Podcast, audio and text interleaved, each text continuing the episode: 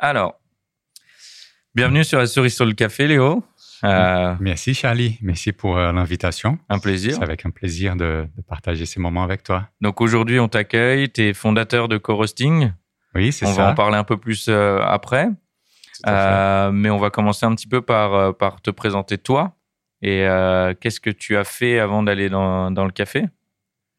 Ok. Si tu veux m'en parler un petit peu. Et, euh, je vais parler un peu de, de l'histoire de Léo. Qu'est-ce que Léo faisait avant les cafés Exactement. Okay, déjà, on a un petit accent là. Il vient d'où ce petit accent? Ah, Toi, tu sais d'où il vient, mais je vais déjà, je vais pas aller en fait. Moi, je suis né au Brésil. Ouais. Euh, voilà, je m'appelle Leonardo, Léo. Euh, j'ai 44 ans. Oh, tu les ouais. fais pas. Ok, merci. je suis né au Brésil, ouais. euh, dans l'état de Minas Gerais. Minas Gerais, c'est au sud-est du Brésil. Mm -hmm. Et Minas Gerais, quand on parle un peu de café maintenant, c'est euh, un État brésilien qui représente quand même presque 50% de toute la production de café du Brésil. Et le Brésil, euh, café dans le monde, ça représente environ un tiers. Mm.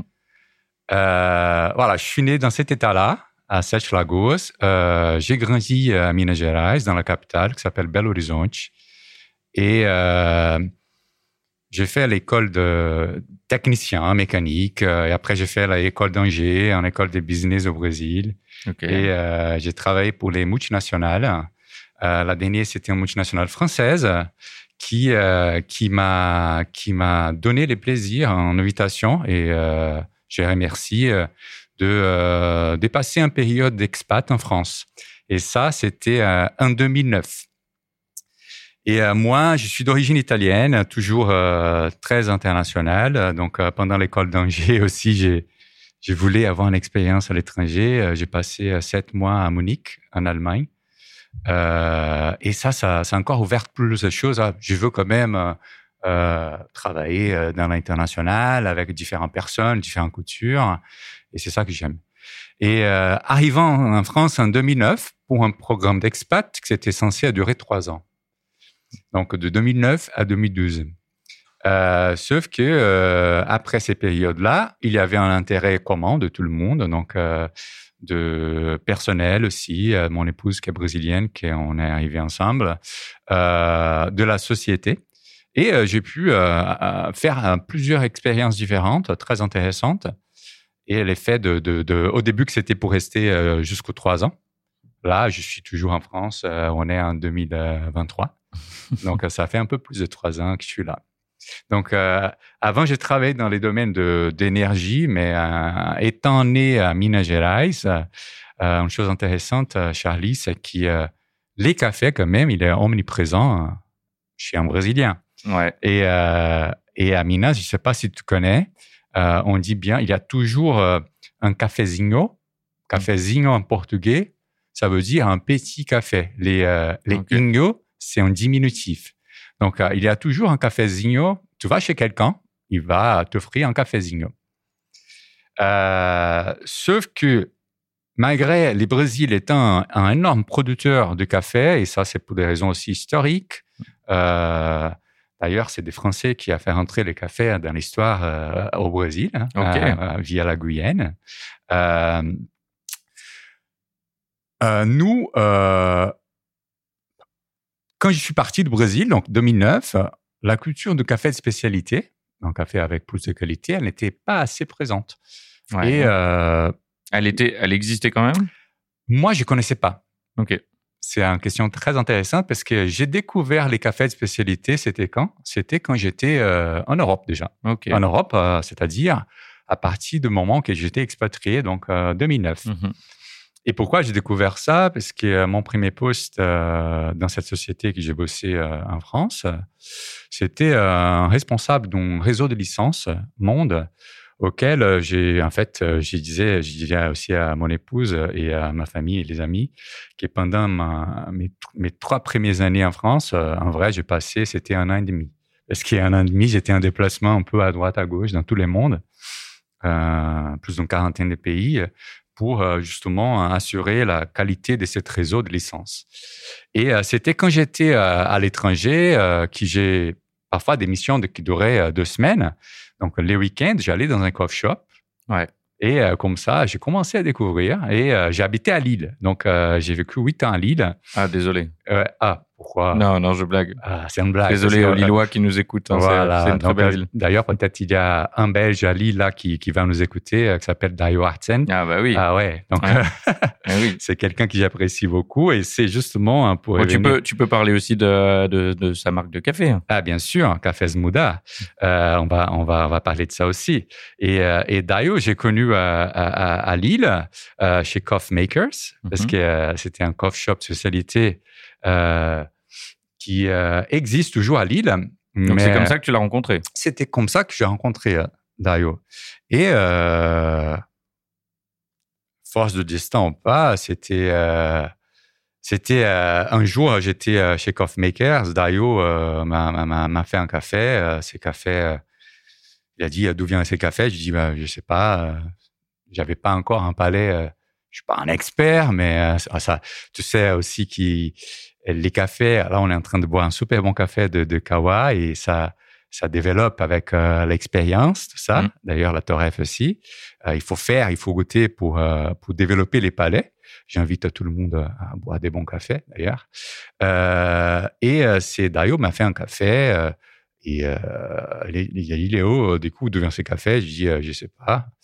Et là, il a dit, allez, Léo, ce café vient de, de Sitio Cordilleiras do Caparaó. C'était là qu'il a vécu aussi euh, euh, quelques mois au Brésil. C'est euh, une ferme de petits producteurs dans la région euh, de Caparaó. C'est une appellation. Au Brésil, il y a 33 terroirs de café différentes. Mm-hmm. Donc, et ça, c'est intéressant de dire parce que. je me rends pas compte. Je me rends pas compte. C'est beaucoup. Bah, quand, quand, tu dis terroir, c'est 30, 33 zones productrices de café parmi tous les États brésiliens. D'accord. Bien sûr, la plupart concentrent quand même au sud-est, mhm. mais aujourd'hui, il y a même des cafés, euh, les, les cafés Canefora, qu'on mhm. appelle les Robusta, qui sont cultivés dans l'Amazonie. Ça développe beaucoup. Mhm. Et 33, euh, c'est beaucoup. Euh, pourquoi, Charlie? Parce que, je dis pas tout le monde, mais la plupart de personnes connaissent les cafés brésiliens pour une question historique qui c'était venu des cafés de, de volume de Porto de Santos. C'est un port euh, euh, qui a dans, dans l'État de São Paulo où euh, coulaient tous les cafés dans l'histoire. Et les cafés qui étaient mélangés. Donc euh, voilà, c'est un café de commodité. et même aujourd'hui, euh, je me suis mis comme un défi aussi. La plupart des gens connaissent un café brésilien en étant toujours un café chocolaté, cacahuète. Et il y a un billet à mon avis, euh, comme ça, parce que, et c'est là qu'on va arriver aux 33 terroirs. C'est comme, comme, on, comme, comme, si on disait que la France, euh, les vins, il y a un seul goût, un, seul, un seul saveur. Et euh, ces 33 terroirs différents, donc sont assez divers. Et parmi mhm. les 33, il y en a trois qui sont des appellations. Donc, les Caparao, d'où j'ai goûté les cafés de Cordilleras, de Cordilleras, qui d'ailleurs euh, d'ailleurs, hein, si vous voulez goûter Dario Torifi, donc euh, il fait cet achat direct avec euh, la famille Deneval. Et c'était un café qui m'a sorti de, cette question. Hein, oui, il y a beaucoup plus que de cacahuètes et de chocolat dans un café brésilien.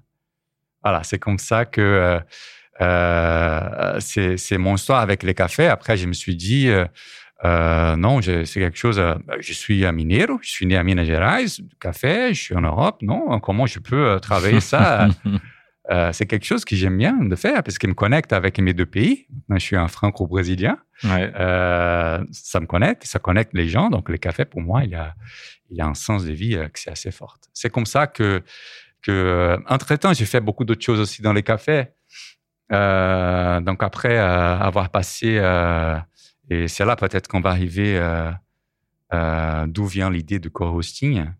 C'est peut-être, je sais pas. Même avant, même avant, parce que là, là donc tu es à Lille pour, euh, tu es toujours en, au moment où tu vis à Lille. Ouais. Tu vis à Lille pour, euh, pour le travail. Pour le travail. Toujours euh, en expatrié ou là c'était fini déjà? Ah, c'était mon programme d'expat. En fait, j'ai fait trois ans. Après, ils m'ont trouvé un autre poste. Ils ont, posé la question est-ce que ça t'intéresse de rester plus de temps? On a échangé dans la famille, donc on a resté. Et là, j'ai fait un autre poste. Mais j'ai vécu à Lille pendant huit ans dans la même société, mais avec des postes divers. C'est après Lille que j'ai fait un passage euh, toujours dans la même société en Bourgogne Et euh, c'était en 2018 qu'on est arrivé dans la région parisienne euh, pour euh, travailler dans les sièges de cette société-là. d'accord.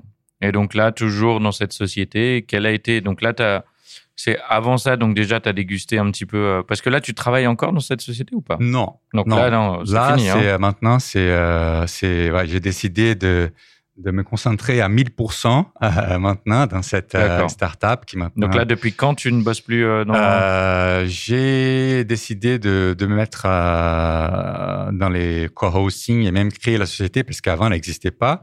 Ça, c'était en janvier 2022. Très bien, ok. Voilà. Donc, on- ouais, il y a un, un an et demi. Voilà. euh, Et ouais. euh, la société co-hosting, euh, la société, parce qu'avant c'était un projet, elle Ouais. existe depuis mai 2022. Ok, Un peu plus qu'un an. Ok. Et revenons donc un peu en arrière. Ouais. Le, le premier café euh, un petit peu qui t'a mis une claque, c'est à Lille ou alors euh, il y en a eu vraiment d'autres? Parce que tu as parlé un petit peu que tu, tu commençais à le déguster et à, le, à découvrir le café de spécialité en Europe, mais donc tu as mis un peu l'accent sur celui de Lille, de Dayo. Ouais, celui-là, en fait, peut-être à force de goûter d'autres cafés aussi, qui Ouais. étaient aussi des cafés de Mhm. qualité, euh, et à force de, même moi, comme je connaissais pas les cafés euh, brésiliens, Ouais. Mais moi j'avais un billet, disait les cafés cacahuètes, chocolat. Ouais, Et c'est là qui, c'était peut-être, euh, ça m'a aidé à déclencher quand même la, la, la puissance euh, et la variété que divers terroirs d'un même pays, Ouais. producteurs de café. Et là, je parle pas que du Brésil, hein, donc euh, on peut aller dans l'Afrique, euh, en Amérique centrale, en Asie. donc, c'est pour montrer, je pense, ça, m'a, ça m'a, ça m'a mis un, c'était un déclencheur pour dire euh, tel complexe peut être les cafés. Mm. Et euh, ici en France, et pour revenir à la société qui, qui j'ai travaillé, donc euh, les cafés, c'est quand même, euh, quand on travaille dans une société, la- les points café, c'est quand même un lieu de, de change, Ouais. euh, un lieu de... Et parfois, on ne rend pas compte de ce qu'on boit. Mm. Mais c'est quand même très fort de, de- de rassembler les gens autour, autour d'une machine café. Ouais. Et même historiquement, en, en France, café, aujourd'hui, on se balade à Paris, il y a des cafés partout. Donc, c'est des cafés, euh, des cafés historiques. Mm. Donc, c'est les cafés qui parfois ne vendent pas qu'il est de café. c'est ça. Donc, euh, c'est un ça s'appelle quand même un café. c'est un café. Mm. Et euh, mais c'est très bien parce que ça montre quand même qu'il a une culture Absolument. présente dans les pays. Et tu peux même euh, m'y corriger si dis une bêtise. euh, même Paris, euh, il n'y a pas, il y a quelques années, c'était très fort aussi au niveau de des torréfacteurs qui ex- existaient, au Mm. nombre des brûleries qui existaient dans la Paris. Donc euh, tout ça, donc moi j'ai un regard pour les cafés plutôt, disons, je pense que ça existe le mot en français, holistique Mhm. de, de voir tout un écosystème et comment il peut s'interagir. Et tout au bout de la chaîne, donc qu'on ait les consommateurs aussi, je trouve que c'est euh, très trop important de, euh, j'aime pas trop les mots éduquer parce que ça, ça peut être, comment dire, très euh, très forte, mais la pédagogie pour montrer que euh, les cafés, il, il y a différents cafés, il y a différents pays producteurs, Mm. différents terroirs, il y a différents euh, producteurs, productrices, différents torréfacteurs, torréfactrices, différents importateurs, Mm. différents baristas, différents lots, Ouais. différentes extractions. Ouais. Donc, euh, tu peux me dire, ça Bon, on a été là-dedans. Oui, oui, bien sûr. On a. C'est vrai qu'on se rend pas compte au début. Je pense que même moi, alors euh, au tout début, dans les premiers cafés, je comprenais pas qu'il y avait autant de euh, de d'impact, que chaque chose avait un impact et que chaque chose pouvait amener quelque chose de différent. Et, euh, et c'est vrai. Donc, euh, ce que tu dis là, c'est vrai. Et déjà, si je pense que le mot éduquer est, euh, est pas trop fort parce que parce qu'il faut éduquer au moins les gens sur comment consommer mieux du café et, et simplement apprendre aux gens, et nous les premiers, hein, nous apprendre que le café, c'est pas que juste euh, euh, une marque de café qu'on achète au supermarché et tout a le même goût. Non, non, non, c'est pas ça. Donc, éduquer ou oui, ou être pédagogue là-dessus, mais je pense pas que le mot éduquer soit trop fort. hein. C'est juste qu'il faut qu'on l'apprenne aux gens, Ouais. quoi. Ouais. Il y a, si, euh, après, on peut faire le choix de rester. Un choix, euh, voilà, on peut choix, rester ouais. le choix de dire bah, je reste avec ma Nespresso, je reste avec mon café euh, Ce sont des que j'achète au supermarché. Mais ça n'empêche pas d'éduquer les gens. Et il y a des gens qui sont OK en disant je comprends, il n'y a pas de souci. Maintenant, moi, j'ai pas envie de mettre plus d'argent, j'ai pas envie de m'enquiquiner, etc. Ouais. Et c'est leur choix et c'est OK. Et Euh, parfois, mais, euh, c'est une question aussi de comment on pourrait faciliter même acc- l'accès Mm. à ces bons cafés pour que les plus de gens puissent découvrir. Ouais. Il y a bien sûr, hein, comme tous les, euh, maintenant parlons un peu de d'entrepreneuriat, un peu de, de, de, de, de business aussi. Donc, euh, chacun va se positionner d'une façon et ça, c'est légitime. Donc, euh, il y a des gens qui vont se positionner plutôt vers la découverte de nouveaux cafés. Euh, au Brésil, on, on appelle les cafés, tu sais, Charlie, les cafés, Là, on va rentrer maintenant pour parler un peu du SCA, parce qu'un café de spécialité, la SCA, elle a quand même son valeur forte pour Ouais. nous aider à, à établir les, comment on classifie les cafés, tout ça, les CQI, les Q-Grader, tout le monde a un, un part très important sur la chaîne. Et au Brésil, les, donc un café de spécialité qui, on dit hein, que c'est au-dessus de 80 points sur Mhm. 100 pour euh, que ce soit des spécialités. Donc avec Au un- Brésil ou ailleurs. euh, monde, hein, bien Ouais. sûr, selon les, les protocoles SCA Mhm. donc avec un nombre de d'effets euh, minimal, donc c'est bien cadré.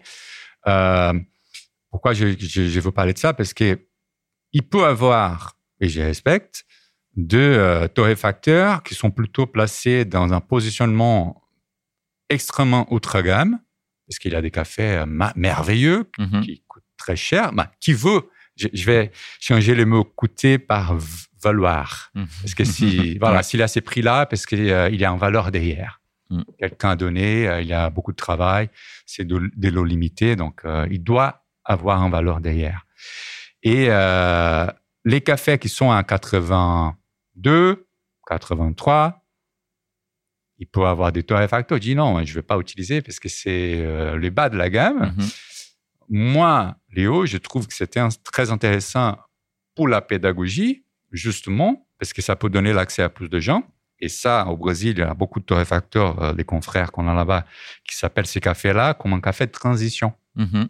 qui c'est pour euh, montrer si on fait un cupping, donc euh, voilà, si on va goûter différents cafés, on prend un café A, qui était acheté, un café, disons, un commercial, on prend un autre café qui c'est en entrée dans une spécialité, par exemple, et on prend un autre euh, euh, plus complexe. Donc, euh, plus de 90% de gens vont être capables de, de faire les distinguos quand même Mhm. au niveau aromatique et au niveau même des saveurs, même sans étant être un expert. Et ça, je pense que c'est quelque chose qui nous touche. Donc, euh, ceux qui, qui, qui vivent tous les jours les cafés, soit les professionnels ou même soit les euh, consommateurs, on peut nous aider justement à communiquer mieux là-dessus pour que les cafés de qualité et de spécialité pu- puissent attendre des endroits peut-être aujourd'hui euh, qu'ils n'entendent pas parce que les gens, ils n'ont jamais entendu parler. Mhm. Ouais, non, c'est. Et, et, euh, je crois que je me répète, j'ai déjà dû le dire dans d'autres podcasts, mais le meilleur moyen pour moi de s'éduquer euh, et d'éduquer son palais, c'est de comparer euh, les cafés et donc de les comparer simultanément. Et ça, c'est vraiment le meilleur moyen parce que si on vous en donne deux différents à deux, à deux heures d'intervalle ou même euh, juste l'un après l'autre, vous n'aurez pas autant le. Je suis d'accord. ouais. Et du coup, c'est le meilleur moyen, c'est d'en faire plusieurs Ouais. et, de, de- et de les comparer. C'est une comparaison. Mm. Et euh, on n'est pas obligé de sortir de, de- des mots, des jargons. hein, ça. de, de, de- Bon, ça, on peut sortir tout, tout le jargon qu'on veut, toute Voilà. la technique qu'on veut, ça Ouais. servira à rien. ouais. Le, sans rien dire et juste en donnant deux tasses différentes. euh, on, est capable, on est capable de dire, nous tous, je préfère celui-là Ouais. à celui-là à cause de ça. Et puis là, là, les mots techniques ou les, euh, ça nous viendra. Ça, nous viendra. Ouais. Voilà. Donc, euh, non, non, totalement d'accord. voilà. Bon, et, euh, et du coup, alors, la claque euh, avec euh, Dayo. Ouais. Et, et après, quel a été le cheminement Ouais. après Donc, ça? Ouais. Après, comme je disais, en 2018, euh, j'ai, j'ai toujours dans, dans la société qui j'ai passé presque à plus de 17 ans quand même.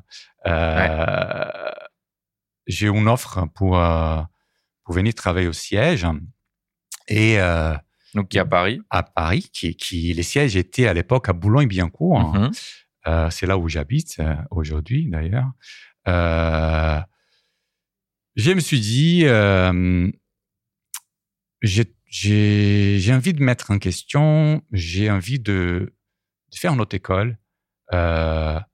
J'ai déménagé à Paris, j'ai regardé un peu les, les économies que j'avais, j'ai changé avec la famille, je me suis dit, je vais faire un, une autre école. Donc, euh, je fais un, un qu'est-ce qu'on appelle un, les mots, il est, il est, il est, il est grain peut-être. euh.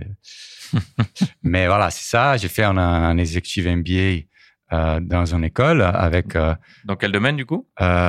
Euh, un executive MBA, c'est plutôt dans un domaine, dans un sens large, large de Donc, business. Ça peut être soit du management ou des choses Ouais, comme ça c'est du, du- du management d'une société. Donc, on va regarder euh, tous les processus d'une société. euh, Qu'est-ce qu'on a de nouveau aussi, des questions culturelles, RH, euh, euh, digital. Ouais, un peu volontiers. Ouais, on va. les dernières gouttes Ouais. Et vous, si vous nous écoutez, Ouais. peut-être que vous pouvez aussi, si vous Ouais, êtes c'est le en moment de mettre en pause et d'aller Voilà. faire un café si vous l'avez pas Ouais. déjà fait. hein. Si vous l'êtes, donc là on est sur un petit Éthiopien euh, anaérobique Ouais, trop bon. et trop euh, bon, ouais. voilà. Donc vous pouvez Il a, copier déjà, même. il a déjà refroidi là et, Ouais. et voilà, il reste toujours bon. Et d'ailleurs, c'est un point intéressant parce que euh, euh, beaucoup de gens qui, disons, ne sont pas encore habitués à un café de meilleure qualité, ils pensent que les cafés froids, euh, Mhm. les cafés, c'est toujours pour euh, les consommer Chaud. Très très chaud. Hein Donc, Euh, non, non, là il est bien froid. Et il est bien très froid, bon, voilà, il est Et tu sais qu'il y y y a aussi des gens qui, dé- alors je fais partie de la team, je peux pas boire un café chaud. Ouais. Quand je, quand je, je règle des espressos que je dois les goûter, c'est un enfer parce que euh, sont toujours trop chauds, je dois attendre deux minutes. Et euh, je fais partie de ce, ouais, je peux pas, je peux pas manger trop chaud, je peux pas boire trop chaud. Mais il y a plein de gens justement, ça les dérange aussi. Alors peut-être pas la majorité, Ouais. mais euh, il y a plein de gens qui préfèrent vraiment boire plus froid, voire tiède. Ouais, tiède, euh, ouais. Donc ouais, ça... mais ouais, le café froid, ça relève, ça révèle d'autres choses. et Voilà, ça, les Mm. cafés, il, il est toujours en transformation, disons comme ça. Mm. Et euh, Donc le MBA. voilà, donc euh, j'ai et j'ai mis euh, des critères, voilà, les, les côtés un peu ingénieurs et d'avoir vécu aussi dans notre business. Voilà, pourquoi je veux faire ça déjà? Donc c'était une mise en question pour voir d'autres choses. J'étais trop dans, un même univers de, de, gaz, c'est là que j'ai bossé avant. J'ai voulu avoir d'autres choses, voir des personnes différentes. Et j'ai mis des critères, un type, euh, je veux pas que c'est quelque chose de biaisé. Et oui, et voilà, je vais investir. Donc, je vais regarder les écoles existantes. Je vais échanger avec ceux qui ont vécu ces parcours-là. Je veux pas avoir un étiquette, un label. C'est ça que j'ai cherché. Et euh, je vais aussi choisir euh, l'école où il y a plus de euh, international. Mhm. Donc, un, des critères, c'était cette question de la diversité. Parce que pour moi, ça, c'est une force. Ouais. La diversité aussi, en termes des métiers. Donc, euh, du coup, on était, euh, la diversité en termes d'âge. Du coup, on était euh, presque une trentaine euh, dans les, cette exécutive euh, MBA. Euh, il y avait de, de personnes de 36 jusqu'à 60 ans, des carrières complètement différentes. Et dans le même secteur que moi, parmi les 30, il y avait un collègue et moi seulement deux personnes. Donc, euh, c'était très riche au niveau d'échange. Et euh, on a fait des voyages très euh, intéressants. Et c'est dingue, Charlie, parce que les cafés étaient toujours présents. Déjà, pareil, à l'école, quand on travaille, tout le temps, il y a la pause café. Ouais. Quand il y a la pause café, on va, on va parler euh, voilà, de, de, de, de côté euh, pro, euh, école et perso, bien sûr. On va échanger. Et on était amené aussi à faire, pendant les, les parcours, deux voyages de d'exploration à l'étranger. Ouais. Il y avait, et c'est là qu'il faut dire que les cafés il était présent, pas, pas comme ça. Premier voyage, c'était à Séoul, Ouais. en Corée du Sud, très fort en consommation quand même de café spécialité. Et euh, deuxième voyage, c'était à Seattle, Ok. côté Bah, Pacifique. Très l'Amérique. avancé aussi, hein. Très avancé aussi, euh, et siège de beaucoup de maisons très connues de, de café. Ouais. Euh, et Il y a pas euh, une marque de machine de café qui est basée à Seattle? C'était c'est les sièges des Starbucks. Ouais, mais il n'y a pas aussi, j'ai pas envie de dire de bêtises, mais il me semblait qu'il y avait une marque de machine. Ah oui, oui, tout à Euh, fait. La, la, la machine qui beaucoup de gens aspirent à voir, c'est les Slayer. Oui, voilà. Voilà, Ouais, ouais. elle est, euh, elle est, euh, qui aujourd'hui appartient à un groupe italien, donc a, Mhm. acheté euh, justement euh, l'usine des Slayer, qui est euh, dans l'état de Washington, donc euh, où euh, Seattle c'est la capitale. Mhm. Tout à fait.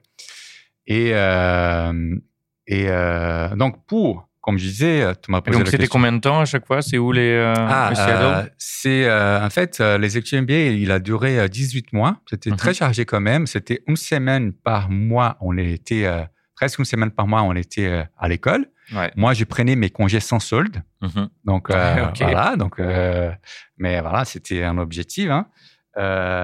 Et on a fait deux voyages. Chaque voyage durait une semaine. Et c'était des voyages très intéressants parce que on parlait aux Français qui étaient sur place, on écoutait les locales, on écoutait plusieurs sociétés différentes. Euh, on a visité dans un endroit que j'ai jamais, jamais osé imaginer. Euh, Quand on était à Seattle, même il y avait l'affaire des Boeing, Ouais. donc les avions qui étaient euh, cloués sous le sol. On a eu la chance quand même de visiter l'usine des Boeing. C'est la plus grande, si je me trompe pas, la plus grande usine couverte au monde. Et c'était. euh, Tu dois te déplacer en caddie de golf, c'est bah, pas possible. C'était énorme. Donc, euh, c'était et, et c'est une expérience enrichissante. Ah, moi, j'imagine. Et euh, il y avait toujours un café, bien évidemment. et pour revenir dans la quand, dans cette parcours-là, on doit aussi faire un travail de consultant pour qu'on puisse avoir à la fin Mhm. les diplômes concernés, parce que c'est c'est un cours euh, reconnu aussi par l'État, c'est reconnu aussi pour d'autres pays. Euh, donc, on devait faire aussi euh, un travail de consultant. Et ce travail de consultant, euh, je me suis dit, tant qu'à faire, je vais faire dans le domaine du café. Mhm. Ça, ça, ça réunit euh, mes deux pays, là, que j'ai la nationalité. Donc, euh, Ça les fait Brésil partie de ton quotidien. ça fait partie, ça me permet de voilà de vivre vivre la France et le Brésil. Et euh, mais qu'est-ce que je vais faire maintenant? Ah, Ça m'intéresse de comprendre plus de la filière du café. Ouais. Euh, au Brésil, euh, ça donc au milieu de la chaîne de valeur, il y a quand même là où on est chez Caro aujourd'hui un super atelier de torréfaction. Donc au milieu de la, la chaîne de valeur, il y a la torréfaction. Mhm. Euh, je me suis dit, je vais regarder. Pourquoi je vais regarder au milieu de la chaîne? Parce que je voulais quand même soutenir une famille, une famille brésilienne qui produit des machines de torréfaction. Mhm. Son producteur torréfacteur, c'est une société familiale qui a 30 ans, euh, de quelqu'un qui a commencé dans la région de Caféier au Brésil. Il, a, il était visionnaire pour dire, mais pourquoi les producteurs ne peuvent pas ajouter de la valeur aussi, torréfier leur propre café? Donc, Mhm. il a développé les propres machines plus petites et voilà, c'est devenu un- un- une, une usine, une petite usine. Mhm. Euh, et euh, j'ai voulu, euh, je me suis dit, euh, j'aimerais bien comprendre mieux les marchés français et européens de café de spécialité. Tant que je suis dans ce parcours, je vais regarder de côté paquet à côté Internet et banc d'école et euh, des données. Mais euh, tant que je suis à Paris, je vais aussi aller sur terrain Ouais. et euh, pour comprendre comment ça marche dans la vraie vie, les métiers de café à spécialité en France et aussi en Europe, et euh, voir comment euh, cette société pourrait arriver en France, parce que les, points frappants qui m'a étonné, c'était que cette société, euh, il, y avait une marque de, de café de très forte quand même, hein, il y a hein, en France, qui l'un des premières machines qu'ils ont utilisées, c'était de cette société. Et euh, en fait, il n'y avait pas, personne connaissait. Quand j'allais euh, échanger avec euh, nos collègues torréfacteurs pour dire ah comment ça marche la torréfaction, comment vous faites, euh, euh, comment parce que je je connaissais pas. Et comment t'as fait au début? Alors, t'as juste été toqué aux portes? Voilà, c'est ça. Donc euh, il faut euh, c'est un exercice c'est pas évident, Mhm. mais euh, j'allais sur terrain. Donc il faut observer les terrains. les choses qui sont autour de nous, les, les gens comment ils consomment, les torréfacteurs comment ils parlent, Ouais. comment ils utilisent les machines. Et s'il y a une ouverture, on va échanger. Donc, euh, c'était comme ça. Donc, Tu te euh, souviens qui t'a été voir en premier? Pas un premier, mais euh, parce qu'il il faut les consolider le données quand même. Euh, je ne vais pas dire tout le nom parce que c'était nombreux, mais euh, j'ai dû échanger euh, presque avec une trentaine de torréfacteurs. Tu vois, Lisa, vas-y Lisa, tu peux, euh, tu voulais participer au podcast? Ah, Euh, Lisa. Pourquoi tu es timide maintenant Il y a juste Euh. Lisa, pour ceux qui écoutent, Lisa qui, euh, qui bosse aussi chez Kawaii, qui vient de passer. euh, Très vite, hein. voilà, était, elle est partie, elle est vra- littéralement passée en courant. Ouais. Ouais. Et euh, on était dans les points. euh, oui, tu m'as posé la question euh, si j'ai souvenir de torréfacteurs que j'ai changé. donc j'ai changé avec beaucoup. Ouais. Donc qui sont pas qui à Paris. Euh, j'ai changé avec euh, des gens aujourd'hui très compétents dans les cafés. J'ai changé avec des gens qui sont pas dans les spécialités. J'ai changé avec euh, avec euh, voilà. Donc euh, c'était si je me trompe pas euh, plus qu'une trentaine de torréfacteurs et avec de, de perceptions différentes, avec des expériences différentes, mais euh, qui voulaient tous euh, transformer un produit euh, et les rendre euh, Mm. un bon produit pour les consommer. Donc c'était un travail très riche.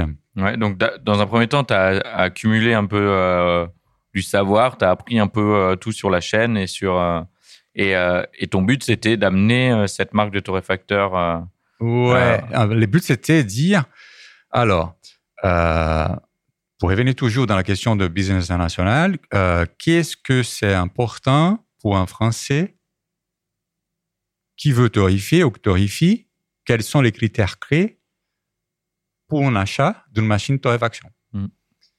Et pourquoi il allait acheter euh, une marque A, B, C ou D, ou D Parce qu'il y en a plein de bonnes machines sur les marchés.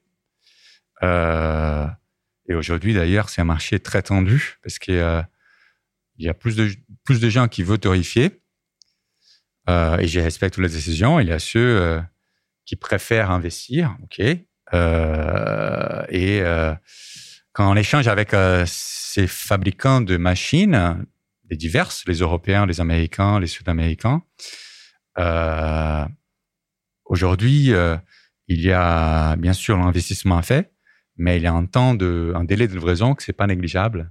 Ouais, c'est Euh, des délais assez longs en plus. C'est quoi C'est des délais euh, assez longs. euh, sans citer les noms, euh, aujourd'hui, euh, je dis pas qu'il n'y en a pas, mais c'est rare un fabricant qui arrive à livrer une machine. On parle euh, 1er septembre 2023. Peut-être que d'ici à trois ans, il y aura quelqu'un qui va écouter le podcast. Tu vois Donc, euh, de ceux qui j'échange, j'ai de l'information. Euh, les délais aujourd'hui, il peut aller de C'est quoi, quelques 5, mois? 6 mois. Ouais.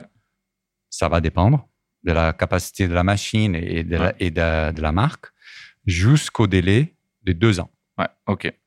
Pour vous donner une idée un peu, euh, en général, on parle en kilos pour les torréfacteurs.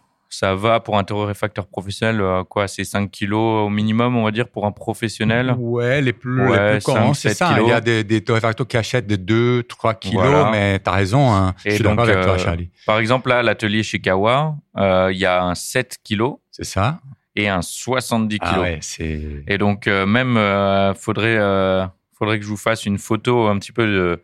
le 70 kilos fait euh, quatre, trois fois la taille euh, de. Léo, je pense. Ah, beaucoup plus, ouais. On va le faire à limite Et- la photo de toi à Et, côté. euh, et large aussi, non? C'est immense. C'est euh, c'est très très grand. Donc euh, déjà, il faut. euh, ouais. J'imagine que ça prend du temps, mais en plus, c'est limite un convoi exceptionnel Ouais. qui te l'amène. Et euh, il faut voir les choses pareil. Donc, euh, il faut pas penser qu'il est besoin français. Il a tout un besoin européen, tout un besoin mondial. Mm. Et ils sont quand même limités. Mm. Un ressource, et on a vécu il n'y a pas trop longtemps derrière nous les Covid. Donc, euh, toute la chaîne d'approvisionnement, elle était impactée. Euh, voilà, aujourd'hui, les machines, elles sont de plus en plus, euh, il y a beaucoup de plus en plus l'électronique, les digitales. Donc euh, ça, il y a aussi des pénuries de Ouais. semi-conducteurs, de beaucoup de choses dans, dans le digital. Donc c'est toute une chaîne qui. Euh, mais il y a une façon de torréfier d'autres façons. Oui. Euh, Et puis, ça coûte très cher aussi. un Et ça torréfacteur. coûte cher. euh, il y a du temps. Et moi, je pense aussi, euh, euh, il faut apprendre. Mm. Il faut pratiquer avant peut-être de se lancer. Ouais. Bon, on va y revenir, mais Bon, c'est un, un des avantages. C'est- euh, un autre peut-être, sujet. Ouais, D'ailleurs, je n'ai pas précisé, mais pareil pour ceux qui ne savent pas, quand on dit 7 kg, 70 kg, c'est pas le poids de la machine, Ah c'est ouais. vraiment la capacité de chaque euh, broche. Chaque Donc, euh, à chaque fait. fois, on peut y mettre 7 jusqu'à 7 kilos ou jusqu'à 70 kilos par broche. euh, Ouais. Et donc, euh, on peut faire à la fois. Et c'est un- c'est c'est très intéressant pour revenir au côté, euh, peut-être, euh, tu as parlé d'éducation, pédagogie, donc tu parles de broche. Et euh, une broche, euh, il y, a, il y a un temps donné. Donc, un café de spécialité, on ne les torrifie pas d'une façon flash. Mhm. C'est pas quelque chose de très court, donc il y a une durée quand même. Ouais. Donc, euh, disons que d'après les données que j'ai, quelqu'un qui est optimal, qui maîtrise bien sa machine, connaît bien son grain, il peut faire euh, trois broches, euh, quatre broches par heure, parce qu'il y a un temps de manutention, un temps de chargement. Donc, euh, ça, ça peut vous donner une idée de, de, de combien de kilos de café, si on ajoute l'élément qui Charlie a donné, donc chaque broche et nombre de broches par heure, combien on pourrait Mm. torréfier. Ouais. Donc, ça montre déjà que c'est un volume très intéressant. Oh oui. Ouais, ouais. Et euh, donc, euh, ces travails-là de, de consultant, euh, donc j'ai échangé avec plus d'une trentaine de torréfacteurs. On a regardé quels sont les critères, comment positionner une marque, tous les études marketing, études concrètes, les données aussi européennes, factuelles, tout ça. Et bien évidemment, un point clé, et que c'est pas une surprise pour moi, euh, pour un Français, mais je pense que c'est aussi le cas pour les Brésiliens, les cas aussi pour, euh, pour d'autres euh, nationalités, c'est que c'est très important de, déjà de, de connaître la marque, qu'elle soit aussi euh, légitime, mais en plus de ça, qui, qui- puisse donner un bon résultat, un TAS, un TOREF, mais bien sûr qu'en plus de ça, elle soit accessible et qu'en plus de ça, il puisse avoir quand même des services derrière. Donc, les services euh, qu'on appelle en France des SAV, Mhm. services après-vente, parce que on n'est pas à l'abri, on veut pas, personne veut euh, que euh, la machine tombe en panne, mais euh, même en super estrogène machine, en- une bagnole, une voiture, elle peut tomber en panne. Bien sûr. Et après, on ne veut pas arrêter nos productions Mhm. À cause d'un manque de support. Donc, c'était des éléments qu'on a travaillé euh, pen- pendant quelques années.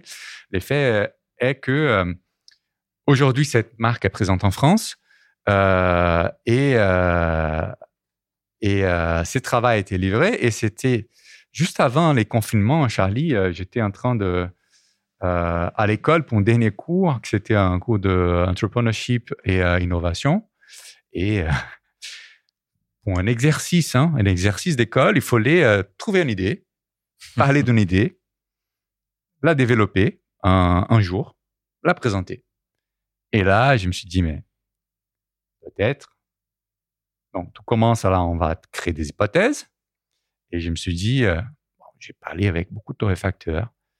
Je suis pas resté toute la semaine avec un seul, mais on a commencé à voir des signaux, de voir combien de temps elle utilisait la machine.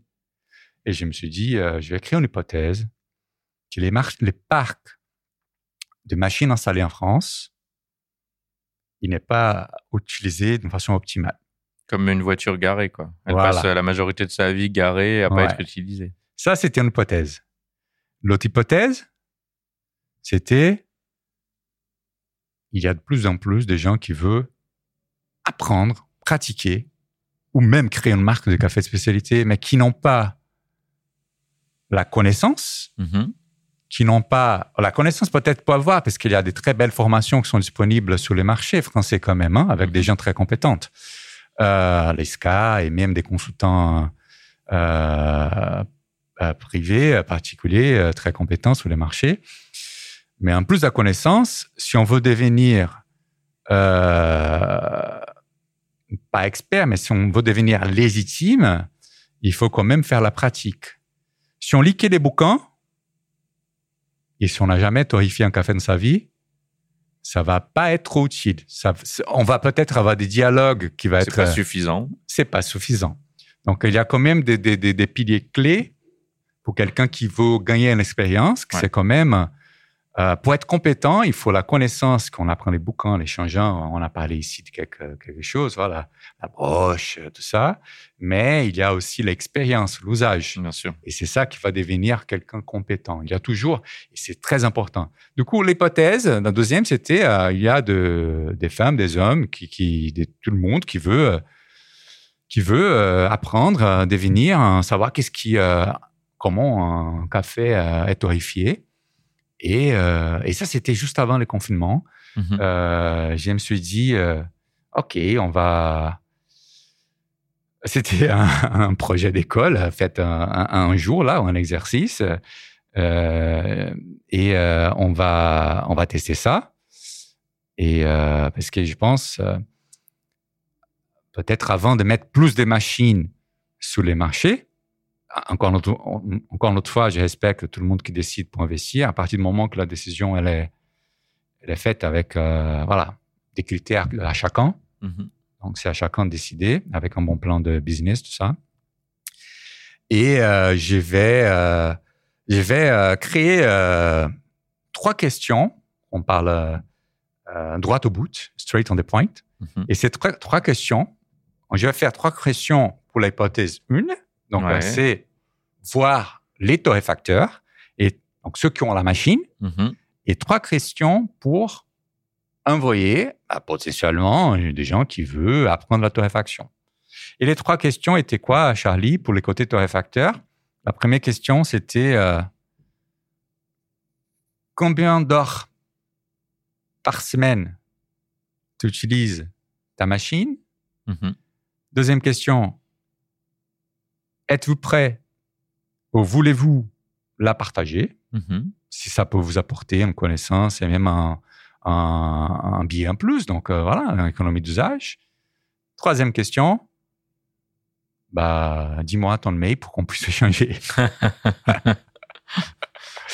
et côté, euh, côté euh, ceux qui vont ou, apprendre, euh, pareil. ouais, ou, euh, Euh, Est-ce que euh, vous avez envie de- d'apprendre à torréfier Mhm. au crayon marque Euh, Est-ce que vous accepterez ça de faire euh, chez quelqu'un? Ouais. qui a la machine? Et euh, qui êtes-vous? Donc, à votre adresse pour qu'on puisse. euh, donc, c'est qu'on appelle dans, dans les mondes, euh, dans le jargon de, de start-up, les, tester les hypothèses. Donc, on appelle Ouais. les lignes start-up. Commencer souple et tester parce qu'après, s'il s'il n'a pas besoin, pourquoi aller plus loin? Ouais. Et euh, maintenant, je vais arrêter de parler un peu. Je vais te poser une question, Charlie.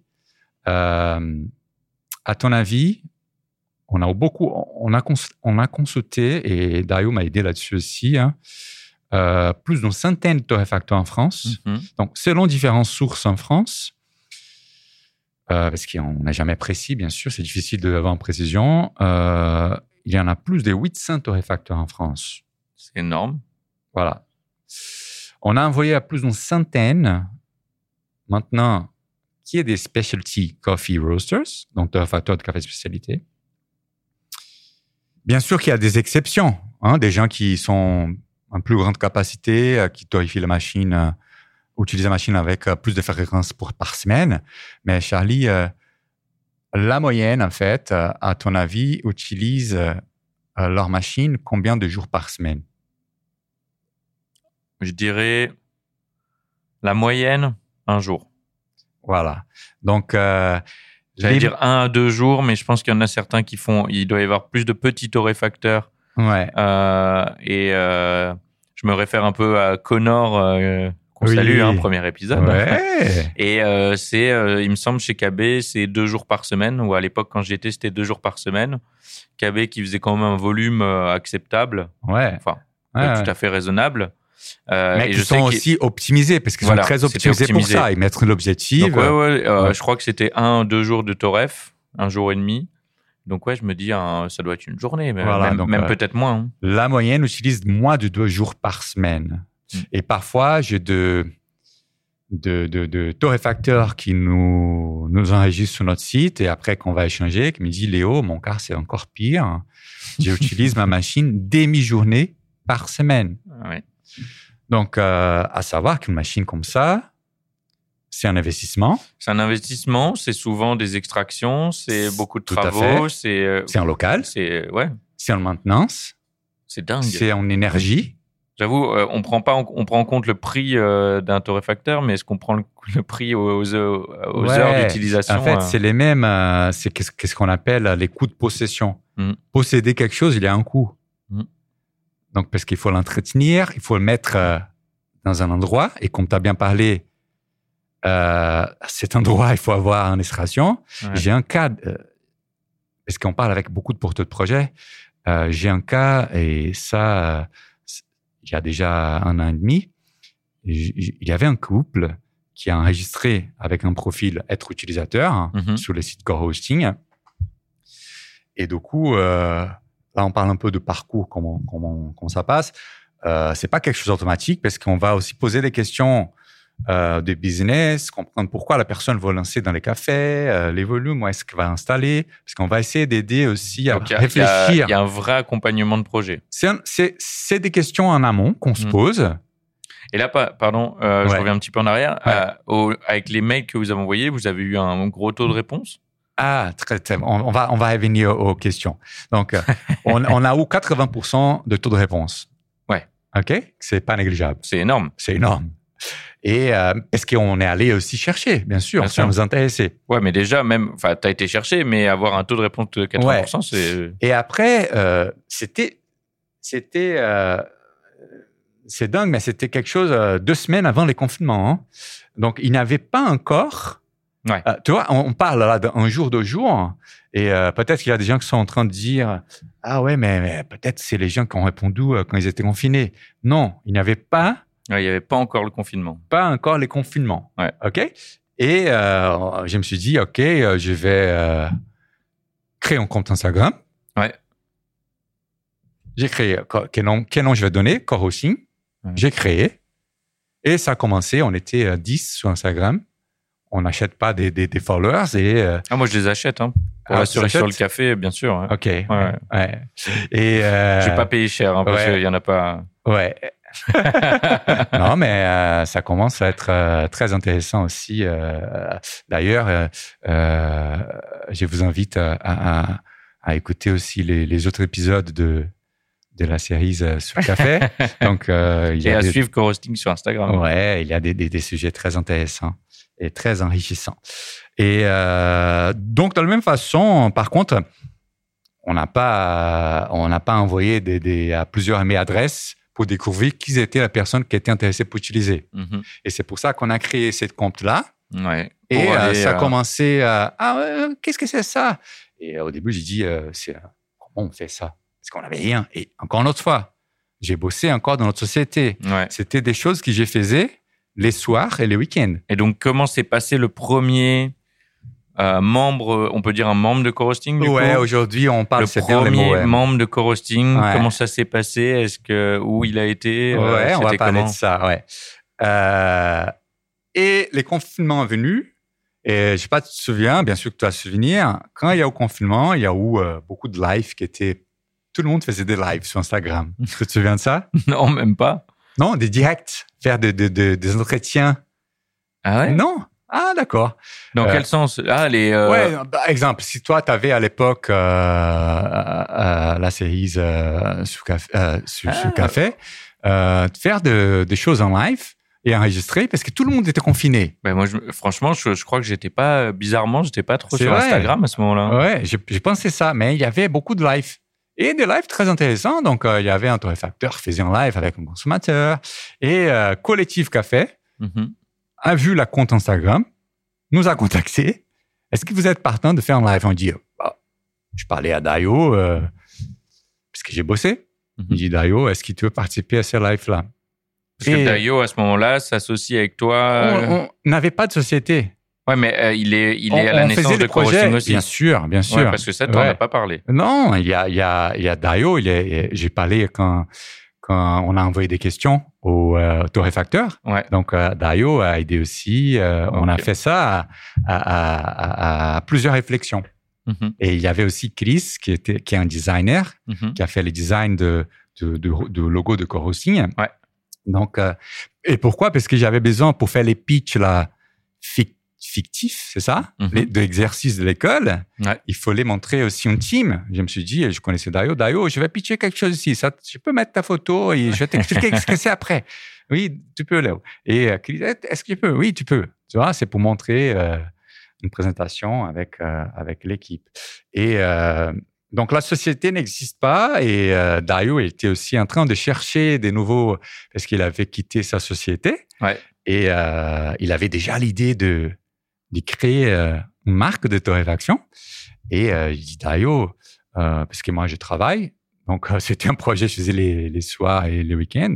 Est-ce que tu pourrais participer à, à- avec David de, de Collectif Café euh, de ces lives Et là, il a participé. euh, et euh, je pense que c'était quelque chose, euh, après euh, peut-être trois, trois semaines, quelque chose comme ça. Mhm. Il y avait une personne donc, euh, qui s'était intéressée. Il y avait une autre personne aussi, les gens ont commencé à enregistrer. Et il y avait aussi euh, un torréfacteur qui voulait, euh, qui était intéressé. OK? Donc, euh, cette première personne, première personne donc, c'est Élise de Kaofé. Mhm. Et Kawa aussi qui nous a approché, lui dit qu'est-ce que c'est votre projet Est-ce qu'on peut échanger? Dayo, il a pris euh, un TGV de Lille pour venir ici. Ouais. Et pareil, hein, dans, dans- toujours dans, cet esprit euh, collaboratif, même pour la construction de cette première expérience, parce qu'on n'avait rien, on a construit euh, sur terrain Mhm. pour établir. Aujourd'hui, c'est beaucoup plus évolué, mais qu'est-ce que je voulais passer comme message? C'est que euh, si vous avez une idée, allez sur terrain pour la voir. N'hésite pas à échanger avec, euh, avec des personnes qui vous entourent ou de, de personnes plus compétentes qui, qui toi. C'était mon cas, j'ai échangé avec Dario. Ouais. Euh, et euh, et n'osez pas à, à- à écouter une possible demande. Et euh, même si vous n'êtes pas prêt, euh, osez aller et, soyez sincère, transparent avec qu'est-ce que tu es en train de faire, parce qu'à l'époque, on n'avait même pas de société et on a créé cette expérience. Voilà, ça, c'était première expérience. Et, euh, et après ça, il y a plus de gens intéressés. Euh, les choses Et- sont grandissent de Et façon puis organique. Elise, si je me trompe pas, elle venait de se former au café aussi à la caféothèque. ouais, C'était euh, ouais. c'était tout récent. Elle voulait monter sa marque de torréfaction. C'est et ça, elle était donc c'était un projet qui était vraiment naissant et ça n'a pas empêché. euh, Et aujourd'hui d'ailleurs, elle a, elle a sa marque de café. Elle a sa marque, elle et a fait son torréfier coffee par shop, quelqu'un. Voilà, ouais, qu'elle fait torréfier par, euh, ouais. Juliette, par Juliette, Ouais. qui n'est toujours pas venue dans ce podcast. Ah, si tu nous Juliette. écoutes, Juliette. t'es où là, Juliette? Juliette. On t'attend, Juliette. Mais du coup, euh, ouais, donc euh, et elle a son coffee shop maintenant. euh, Oui, donc, euh, non, Parce qu'elle était très sincère aussi. euh. Et, et c'est c'est ça que c'est intéressant, avoir l'expérience, parce qu'on sait, on sait tous dans, dans la vie, on sait qu'il y a des gens qui vont penser que c'est une chose, mais quand ils vont réaliser, faire, maintenant on est dans la faire, ils vont dire, ah ouais, c'est complexe quand même. Mm. Et peut-être qu'elles sont plutôt penchées vers une autre verticale de la chaîne. Exemple, ah non, je suis plutôt euh, coffee shop. Ouais. Donc, il y a une diversité des choses. Je parle, euh, cette semaine, par exemple, j'ai parlé avec euh, deux femmes. Il y a un qui a un projet aux Antilles, euh, qui est en France. Donc, on va essayer de créer une expérience pour elle Mhm. avant qu'elle aille en Antilles. Et, euh, et j'ai parlé aussi euh, avec, avec une autre femme aussi dans, dans la région de, de la Normandie. Mhm. Et en Normandie, d'ailleurs, s'il y a Joe de Arbus Café qui nous écoute, Joe, il était, et ça je dis toujours, il était les premiers à s'enregistrer sur le site Co-Hosting en voulant être hôte. Ok. Voilà. Euh, merci Joe pour la confiance toujours. Joe, euh, l'arbuste qui est à Caen. À Caen. Ouais. Tout à fait. Ouais, je crois que j'ai, je crois que je l'ai rencontré. Il était venu à la boutique Ouais. chez Kawa et, et j'ai fait un tour dans ce coffee shop effectivement. Ouais, voilà, il est euh, dans un super local, il a grandi maintenant, il est un torréfacteur, il fait un bon travail. Mhm. Euh, on a déjà créé des expériences là-bas des utilisateurs. Et, euh, et euh, tout ça pour dire, donc euh, les métiers du café, euh, toi, toi tu travailles là, là-dedans, hein, Charlie, euh, il y a plusieurs verticales. Donc euh, il y a des gens qui produisent les cafés, il y a des gens qui importent les cafés. Euh, il y a des gens qui transforment le torréfacteur. Il y a des gens que, qui vendent les cafés au consommateur final. Il y a, il y a celles et ceux qui préfèrent être dans les coffee shops. Donc, euh, Mm. et permettre d'avoir une première expérience pour voir concrètement qu'est-ce que c'est, à mon sens, c'est très important parce que ça va permettre peut-être quelqu'un de dire ah je vais pas trop m'investir. J'ai appris quelque chose, mais peut-être je vais passer à un autre. Et à d'autres va dire ah ouais c'était trop bon, ça marche très bien. On a déjà un cas. hein. Et maintenant, c'est un moment pour moi de peut-être investir dans la machine. Et comme ça, on crée tout un cercle vertueux. Moi, ce que je trouve bien aussi, c'est qu'il y a certaines personnes qui vont aussi, alors, comme toi, qui peuvent commencer un projet à côté de, de leur travail. Et il y a des gens qui ont peur, et c'est normal, hein. On a tous peur de quelque chose quand on lance quelque chose. Euh, et il y a des gens qui ont peur de se lancer, peur de l'échec, peur de. Et, euh, et je fais partie. Voilà, c'est humain. Hein. On en fait tous partie d'une manière ou d'une autre. Et donc, ça peut être aussi euh, parce que se lancer dans une torréfaction, un local, on, on l'a déjà dit dans là avant, ça coûte de l'argent, bah, ça permet de, de, moins investir et de moins prendre de risques. Ouais, c'est vraiment. Une fois, c'est l'argent et la connaissance aussi. Mmh. Ouais. Mais donc on limite les risques. Ouais. Euh, et on peut se retourner et se dire bon ben non finalement c'est pas pour moi ou j'y arrive pas et, voilà. sans, au sans moins, que ce soit catastrophique. Au moins tu n'as pas dépensé beaucoup de, de et puis temps. ça peut faire du bien. Ouais, et ça, peut, faire du bien. Ça peut être quelque chose qui mmh. tu vas faire pour toi-même, pour consommer toi. Donc, euh, c'est pas forcément à ceux, celles qui veulent créer une marque, c'est aussi à ceux, comme tu viens de très bien parler. Et ça, on a de plus en plus les gens qui enregistrent sur notre site. C'est justement des gens qui veulent découvrir, mhm. mais qui veulent aller au-delà d'une formation. Ouais. ouais ils veulent faire la pratique. Ouais. Sinon, ils vont pas devenir légitimes pour la transformer et peut-être un jour avoir, avoir une marque et peut-être un jour avoir besoin d'acheter un torréfacteur. Parce que euh, c'est triste, mais parfois on écoute beaucoup de projets et euh, il y a aussi de. Au début, on, disons, on était en compte Instagram, il y avait une dizaine de personnes euh, et j'ai compris, il y avait des gens peut-être qui peut-être qui disaient mais c'est qui qui qui corrige aussi mais pourquoi ils font ça comment ils font ça beaucoup de questions mais c'est quoi la différence qu'est-ce que ça m'apporte? Ah non je vais aller tout seul et on a passé je passe beaucoup de temps par semaine, je me consacre deux jours par semaine à écouter des porteurs de projet. Mm-hmm. OK? Qui vont, mais on, va l'écouter une fois qu'il a rempli déjà toutes les questions qu'on a envoyées. Mm-hmm. C'est un exercice en amont. Euh, et il y a une histoire que je compte à presque tous que je parle. J'ai, bien sûr que je ne vais pas dire non, j'ai quelqu'un euh, qui avait un projet il y a deux ans encore l'autre fois, on était projet, on n'avait pas notre société aussi. mais j'ai écouté quand même, je pense que c'était un week-end un soir. Et cette personne a dit non, mais ça me semble très intéressant, mais euh, non, je, je, vais investir. Je dis ok, euh, si tu es certain, si tu as fait euh, ton calcul, tu sais comment tu vas transformer, à qui tu vas vendre, c'est ta décision, ça appartient à toi. Donc je respecte. D'ailleurs, les espèces, c'est une valeur hein, clé euh, qu'on a chez Core Et euh, après un an, cette même personne m'appelait. Ouais. Et elle dit, Léo, est-ce qu'il y a quelqu'un chez Coros qui voulait acheter un torréfacteur? Hmm. Et je me suis dit, mais qu'est-ce qui t'arrive? Et la personne m'avait dit, euh, j'ai pris trop de risques je me trouve avec beaucoup de dettes, j'ai pas de clients. Et j'ai fait la décision de, euh, de quitter. Et c'est sage quand même, courageuse et sage. parce que parfois, il faut mieux décider de, de, de, de s'arrêter mm-hmm. et faire autre chose que de continuer avec... Euh, voilà, et nous, on veut réduire ces, ces risques-là. En accompagnant. En accompagnant, en amont, pendant et après. Donc ça me permet de rebondir sur aujourd'hui que propose Co-Hosting justement. Ok, on va, on va parler. Donc, Core aussi. Euh, aussi, euh, donc je parlais un peu de l'histoire, euh, comment, hein, comment a été né, euh, les idées derrière. La mission de Core aussi, c'est justement de, de, de, débloquer des potentiels talents, des gens qui veulent apprendre, ok, en s'appuyant sur des membres hôtes. Maintenant, on parle de mhm. membres. Il y a des membres hôtes qui ont la machine, ok, qui ont envie de partager aussi une compétence. Mhm. C'est pas qui avoir une machine. Donc on loue pas, on, loue pas ou on prête pas juste la machine. C'est vraiment euh, un Il y a un parcours. Il y a un parcours. À un moment donné, ça sera à l'équipement que ça va utiliser, mais avant qu'il soit autonome, il y a un parcours. Mhm. Je vais parler un peu de ça. Et euh, parce que parfois j'ai des gens qui candidatent pour être hôtes, mais quand on va avoir un échange, les mêmes échanges que j'ai avec les candidats utilisateurs qui vont autorifier, je passe du temps aussi à écouter ceux qui veulent être membre hôte. Hmm. Et quand on échange, elle dit non, j'ai la machine, j'utilise, je sais pas, une journée, demi journée, mais dit ok, euh, dites-moi, euh, comment tu te transformes? Ça fait combien de temps que vous êtes dans le métier? Euh, comment vous êtes légitime? Et euh, est-ce que euh, vous avez un, vous êtes sûr, certain, que vous, vous voulez aussi apprendre à quelqu'un?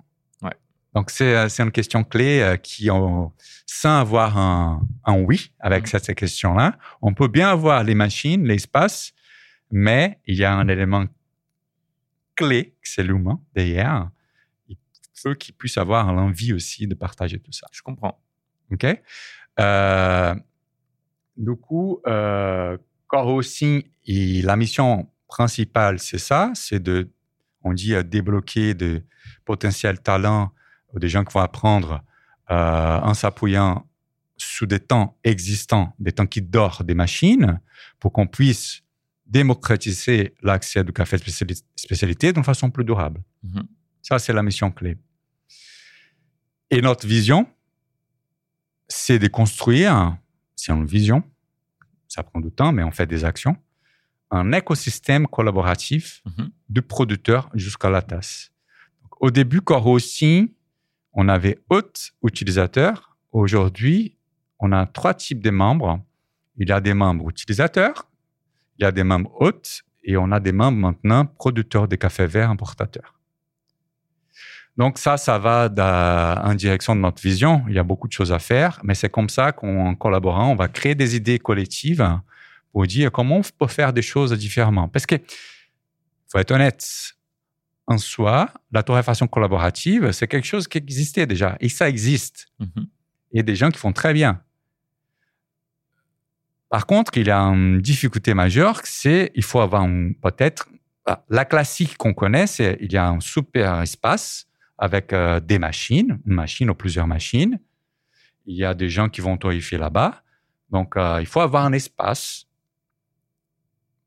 pour être encore aussi qui existe aux États-Unis, existe en France, existe euh, en Asie, existe euh, en Allemagne. Mhm. Mais la façon de faire qu'on est en train de faire, elle est différente. Parce qu'on est en train de dire, torréfacteur, vous avez une machine, vous n'utilisez pas trop longtemps. Il y a des clients qui ne connaissent pas des cafés de spécialité. On a besoin de communiquer plus. Fless pour revenir au point qu'on a parlé euh, tout à l'heure à pédagogie. Donc, je me souviens un cas d'un d'un- d'un torréfacteur, sans citer le nom, qui aujourd'hui est un membre Coro aussi, il disait, mais Léo, euh, j'opère dans un coffre shop. C'est tout petit. J'ai qui ma machine, c'est tout petit, c'est confiné. Je dis, c'est pas grave.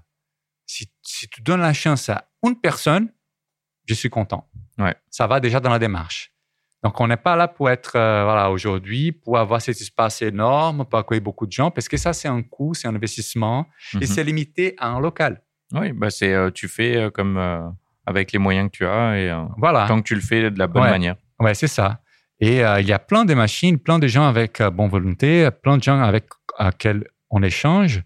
Aujourd'hui, chez Coro aussi, on, on est euh, 11 membres hôtes, Ouais. Dans toute la France? France et Belgique. Mhm. On a 10 en France et un en Belgique. Euh, on a euh, officiellement, parce qu'il y a des, jeux- des, des projets qui sont en cours de passage des modules prise en main, on a plus d'une vingtaine d'utilisateurs Mhm. Actuel. actuels euh, et on a un membre producteur de café vert. Ok. Donc ça, c'est notre quel pays? De, du Brésil. Bon. Pourquoi Brésil? Parce que j'étais légitime, je connais. Ouais, ouais. Dans, dans cette, cette, euh, métier, c'est question de, de construire des relations. Il faut montrer que c'est gagnant-gagnant. Qu'est-ce qu'il y a derrière notre vision? Et on va, bien sûr, qu'on va pas faire tout seul. Et on va suivre avec celles et ceux qui soutiennent notre mission, nos valeurs et notre vision. Mm. Parce que euh, les mots collaboratifs, elle est là. Ouais. Donc, pour revenir, donc, la torréfaction collaborative, elle existe, elle existait déjà. Par exemple, Charlie, si tu connais quelqu'un qui a une machine, peut-être va taper la porte, euh, il va dire, allez, Mm. ça existe. Et faire une offre, tr- très bien. Nous, on veut donner une autre visibilité à ça Mhm. avec ceux, celles et ceux qui nous font confiance. Et c'est pas seulement une mise en relation et c'est pas seulement allez, je vais utiliser la machine. Comme j'avais parlé, il y a toute une écoute en amont Mhm. qu'on essaye euh, de travailler avec la personne, euh, son projet, euh, pourquoi elle veut faire ça. C'est une question l'industrie m'a beaucoup appris en fait. Il y a dans les lean manufacturing, ça vient du Japon et euh, Dayo s'il écoute, j'ai parlé beaucoup de lean lean à, à Dayo et lui j'utilise ces mots-là aussi. Euh, il y a la question des vouloirs, les pouvoirs et savoir. Mhm.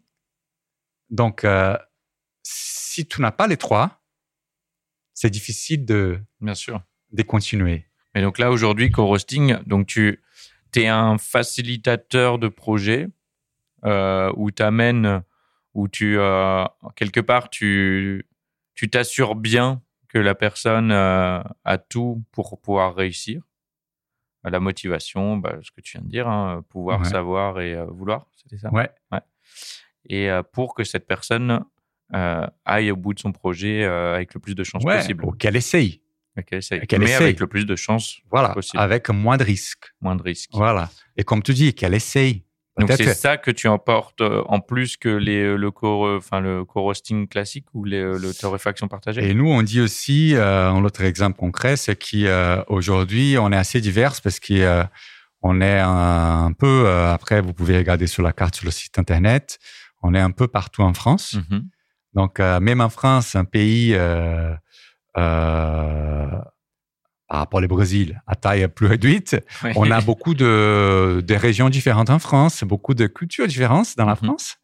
Et euh, nous, on échange entre nous. Mhm. Et, euh, et quand j'ai dit que c'est pas qu'il y a beaucoup de gens qui disent mais c'est quoi? C'est un Airbnb de la torréfaction une fois j'ai fait une conférence et ils m'ont présenté comme ça j'ai dit peut-être pour donner la, visu- la visualisation j'accepte mais euh, c'est pas un Airbnb parce que un Airbnb tu prends la clé tu rentres et tu dors Mm. donc là tu vas pas prendre la clé et entrer sur une torréfaction on doit construire toute une relation il y a Ouais. tout un parcours en amont pourquoi tu veux torréfier? Parce qu'on veut les relations les plus durables possibles Mm. pour tout le monde pour l'utilisateur, pour les hôtes, pour co-hosting. Parce que co-hosting, maintenant, c'est quelque chose qui je veux continuer à faire ça pour ma vie. Mhm. Et euh, pour les producteurs concernés. Donc, on vend quelque chose et va au-delà de- d'une mise en relation, d'une écoute. Donc, euh, quand les pendants, on, on- on échange aussi. Les après, euh, avec des exemples concrets, on est très présent sur les réseaux sociaux Mhm. parce que c'est une façon aussi de faire la pédagogie qu'on a parlé, démontrer les marques Bah, qui nous font mettez en, confiance. voilà, vous mettez en avant aussi les, Ouais. euh, les membres. Voilà, on met les membres en, amont. Et on sait aujourd'hui, hein, 2023, les digital, c'est quand même très important. Mhm. Et je pense, ça, je vais pas rentrer trop en détail, mais c'est un autre, euh, une autre verticale qu'on est en train de réfléchir, comment on, peut, on pourrait y aller en collaboration. Et euh, parce que c'est encore euh, très embryonnaire Mhm. mais c'est une idée, et qu'on collabore, qu'on échange entre les membres. Et, euh, et même après, Charlie, exemple, la semaine prochaine, donc la semaine prochaine, donc ceux qui sont à Paris, peut-être, je sais pas que Charlie quand tu vas diffuser, mais euh, en septembre, il y a l'IO à Paris, les Paris Coffee Show. Euh, nous, je me souviens, les premiers qu'on a participé, j'avais pas la société. J'ai contacté Collectif Café, je dis, je veux participer. Mais qui êtes-vous? C'est-à-dire, j'ai pas de société, comment je participe J'ai dit, non, je vais participer. Donc, ils ont accepté à moi de participer autant de porteurs de projets. Et je me suis dit, euh, tant, tant qu'à faire, on va, du début à la fin, on va faire les choses toujours en collaboration. Ça veut dire que quand on va à un salon de café, et on était, ça va être la troisième fois au Coffee Show. On était cette année à Paris Café Festival et on était aussi pour les mondiales, Road of Coffee à Athènes. On va faire une collaboration et on va dire, chers membres, qui veut aller avec nous? Mm. Ceux, Celles et ceux qui veulent aller, on va partager les frais et les feedbacks qu'on a. Et moi, je suis quelqu'un très dans, l'écoute et dans la recherche de feedback de, l'information, parce que ce soit aussi factuel. Et quand, on fait un événement comme ça, après, euh, je les envoie aussi en retour d'expérience. Et qu'est-ce que je vois, soit sur cette enquête-là et aussi à l'oral, quand on échange, c'est qu'en plus de gagner en visibilité, en plus de euh, réduire les frais de participation, c'est pas négligeable, Mhm. C'est très intéressant aussi. Pourquoi? Parce qu'un salon, normalement, il dure trois jours. Si toi, il faut savoir que la plupart de celles, ceux qui se lancent dans la Toref, ils sont seuls entrepreneurs. Donc, c'est difficile de faire.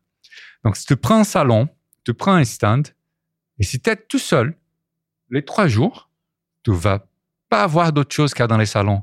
Et un salon comme ça, c'est très riche parce que tu peux avoir des fabricants de machines, des mm. importateurs de café vert, des confrères, euh, des séminaires, des conférences, des ateliers. C'est clair que quand tu vois quelqu'un sur un salon qui passe euh, son temps sur, le, sur son stand, bah, il voit pas grand-chose du salon. Ouais, et ça fatigue. C'est un hein. peu dommage. C'est fatigant et, euh, et tu n'as pas la même relation avec les gens que tu croises que si toi, tu te déplaces tranquillou et tu vas te balader entre deux stands en stand.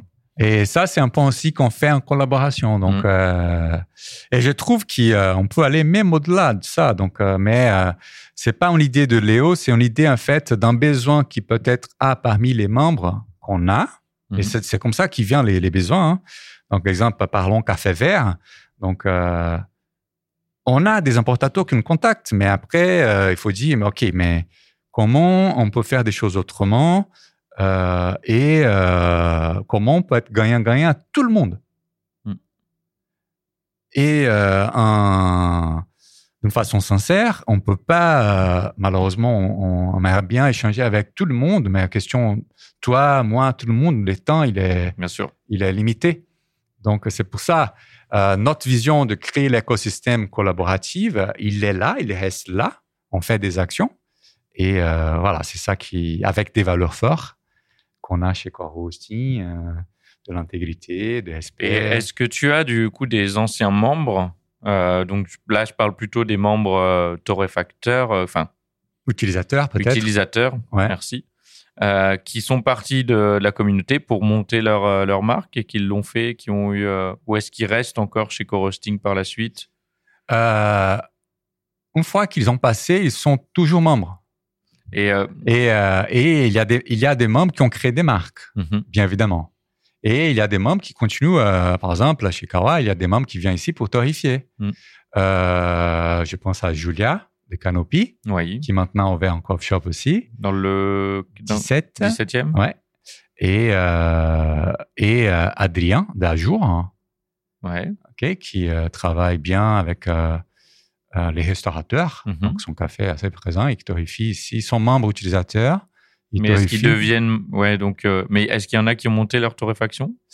Ça, c'est les points que j'avais avant euh, de, de, de, créer un cercle vertueux. Ouais, donc ils sont donc, Je vais donner un exemple de quelqu'un.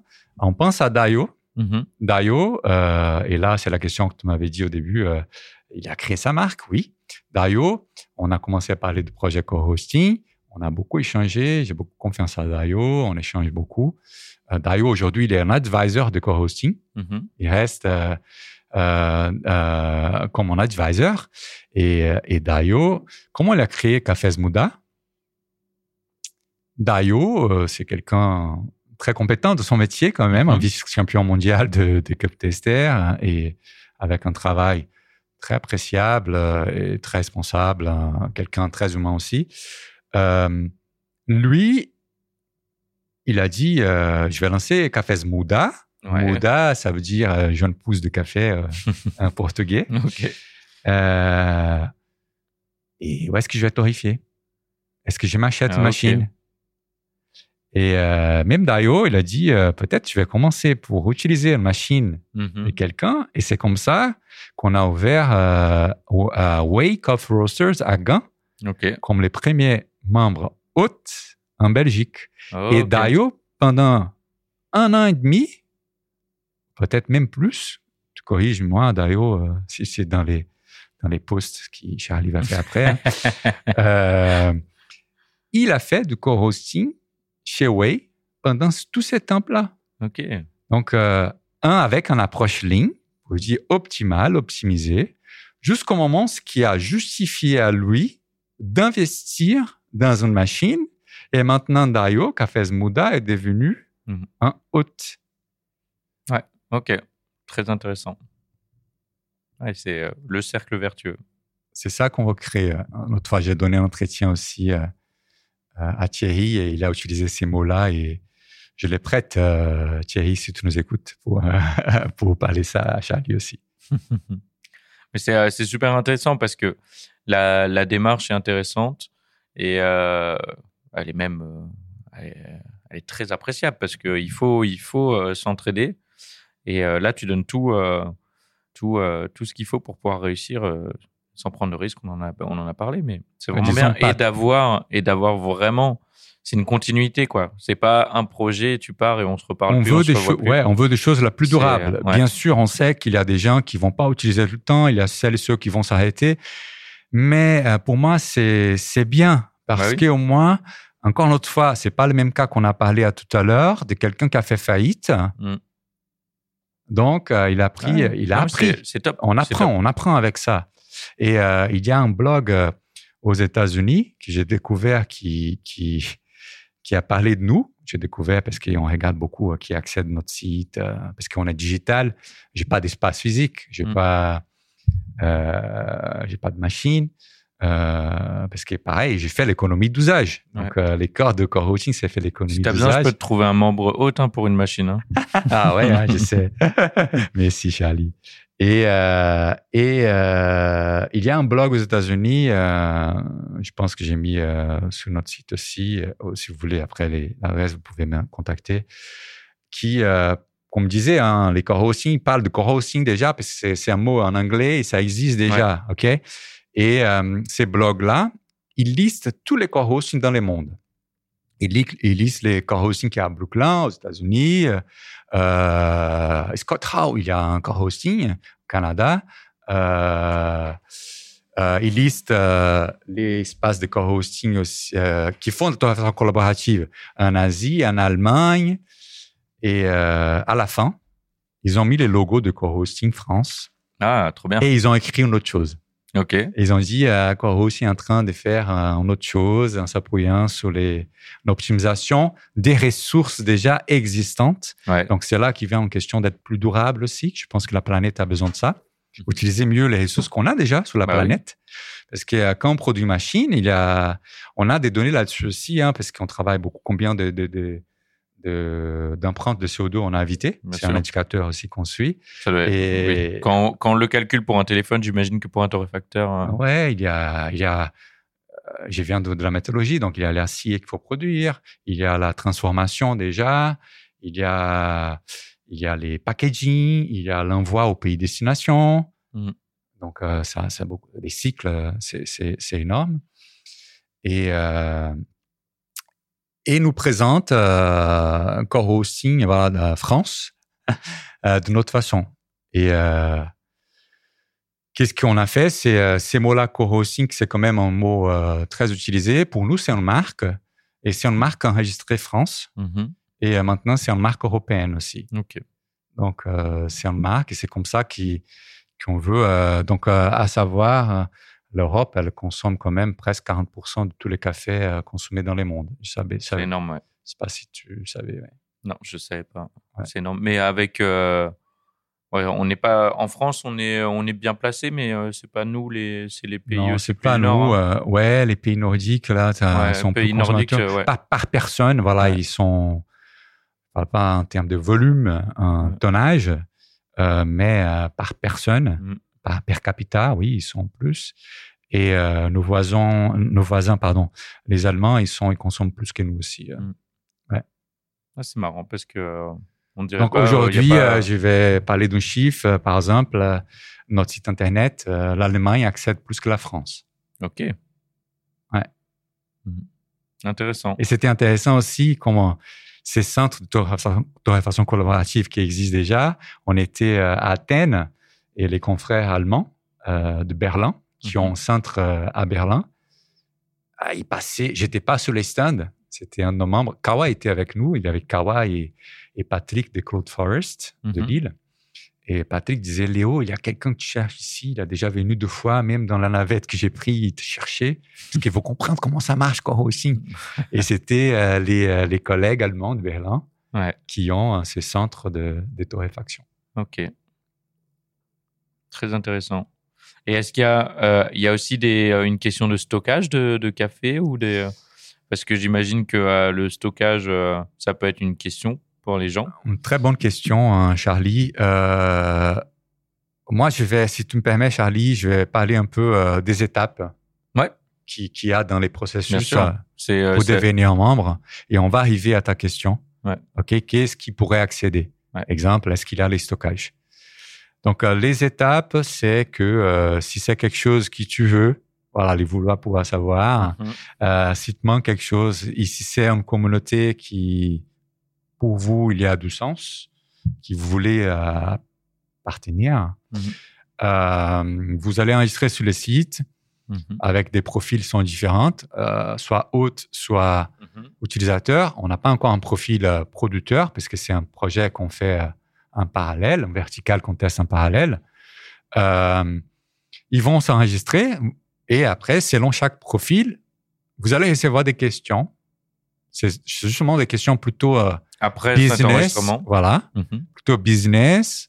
Et pourquoi? Pour savoir si c'est quelque chose vraiment qui vous avez, qui vous, vous voulez en fait. Mhm. Parce que parfois, on est tous humains. Parfois, on peut dire, ah, c'est intéressant de savoir. Mais quand on reçoit une question plus structurelle, peut-être, mais ah ouais, c'est pas, c'est pas le moment.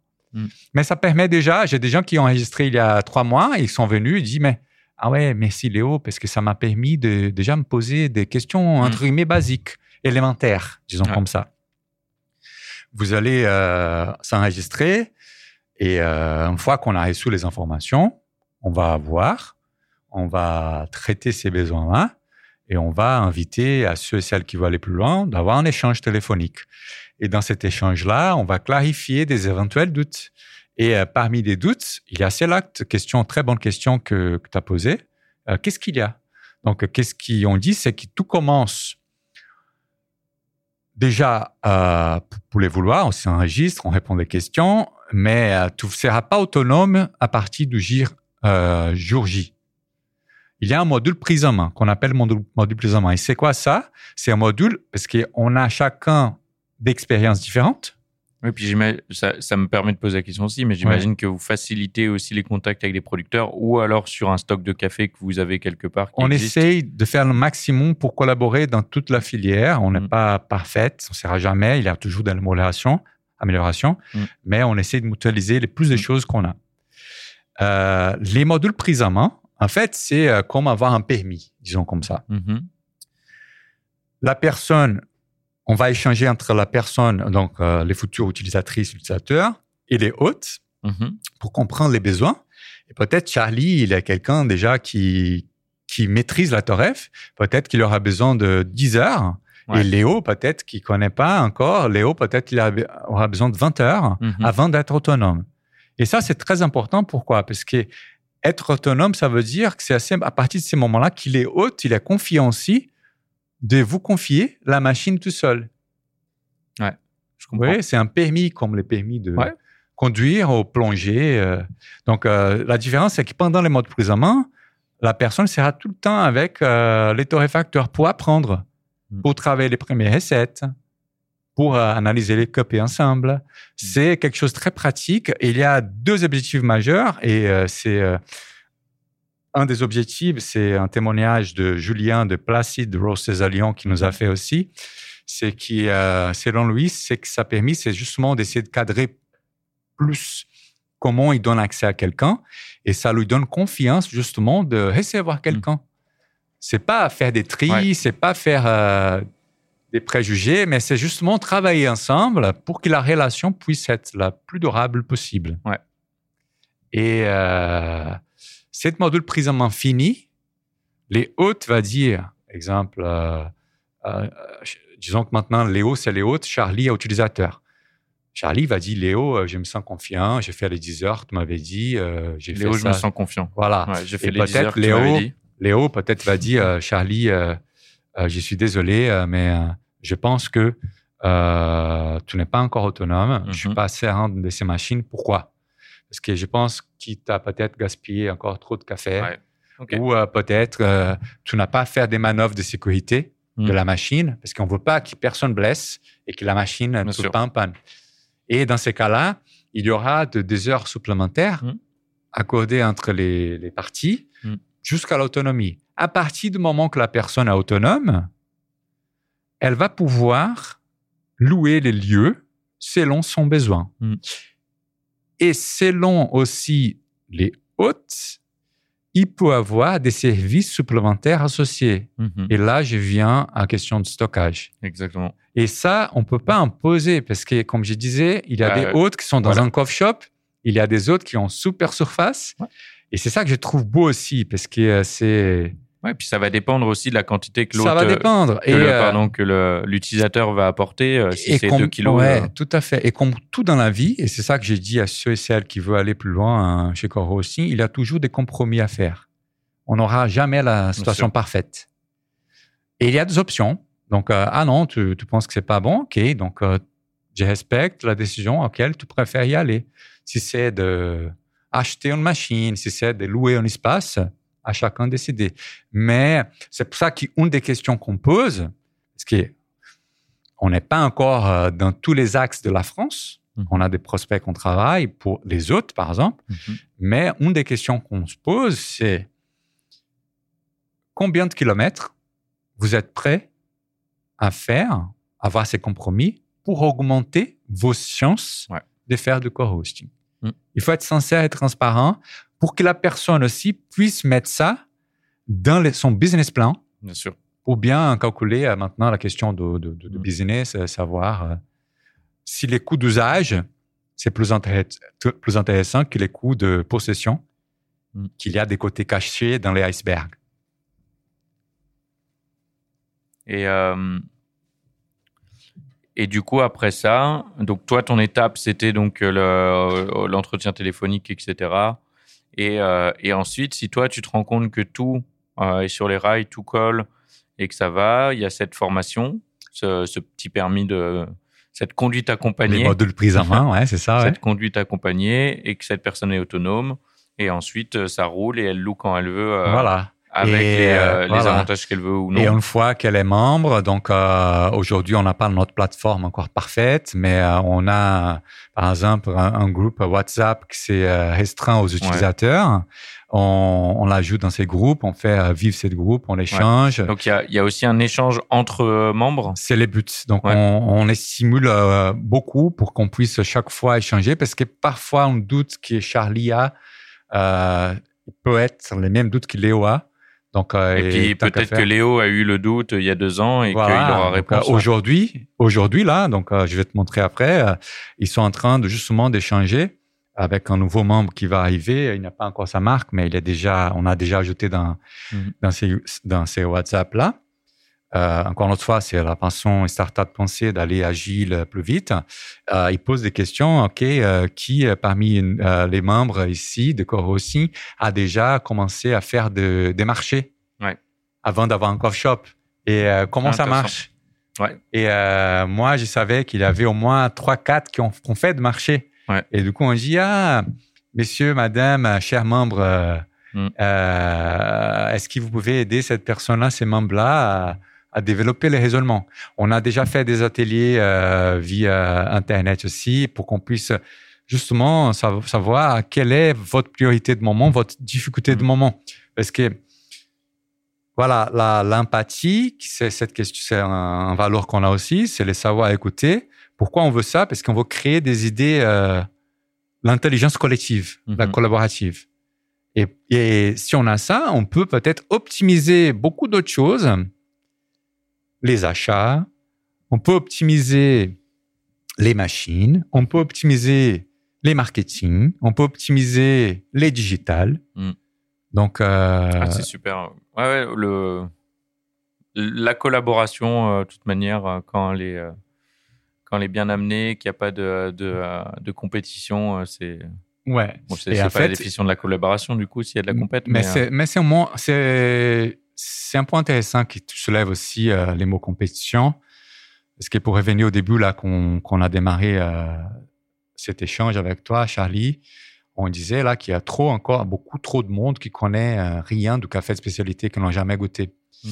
Donc, dans un autre entretien aussi, il me posait la question, mais vous autres, là, c'est quoi l'intérêt? Ils sont pas en train de former des compétiteurs, tu vois? Mm. Et euh, la réponse que je donne, et aussi euh, celles, ceux qui, qui, qui sont chez Coro aussi, aussi euh, euh, en échange, c'est que euh, non, on n'est pas en train de faire des compétiteurs. Qu'est-ce qu'on veut, c'est atteindre des consommateurs peut-être qui sont jamais goûter un café spécialité. Et on a besoin de parler plus de café spécialité, faire plus de pédagogie Mhm. avant de parler de compétition. Mhm. Et en fait, les marchés de café spécialité en France, il est encore très marginal, qui est encore Trop. beaucoup, trop marginal, qui a encore beaucoup de choses à faire. Ouais, bien sûr. Et si on fait peut-être d'une autre façon, Mm. si on communique peut-être d'une autre façon, peut-être qu'on peut arriver à des endroits qui on n'est pas encore. C'est pour ça que au début, euh, j'avais des gens qui m'ont dit mais non, y tu vas voir, il y aura qui à Paris. Je dis ok, pas de problème, je vais mettre notre deuxième objectif, les deuxièmes euh, utilisateurs qu'on et on les j'ai échangé avec Dario aussi. On va faire un deuxième utilisateur. Je veux pas que ce soit à Paris, ça, ça sera dehors Paris. Mm. Et c'est là qu'on est allé à Caen Mm. avec une personne qui avait besoin de là. Ouais. Et aujourd'hui, on est à Paris, on est à Caen, on est à- au Havre, on est à, à Bordeaux, euh, on est à Marseille, on est à Lyon, Ouais. euh, on est à Plaisir, à côté de Paris, on est à Gand. Et euh, on a de- des échanges en cours euh, pour essayer d'avoir aussi plus de... Ouais.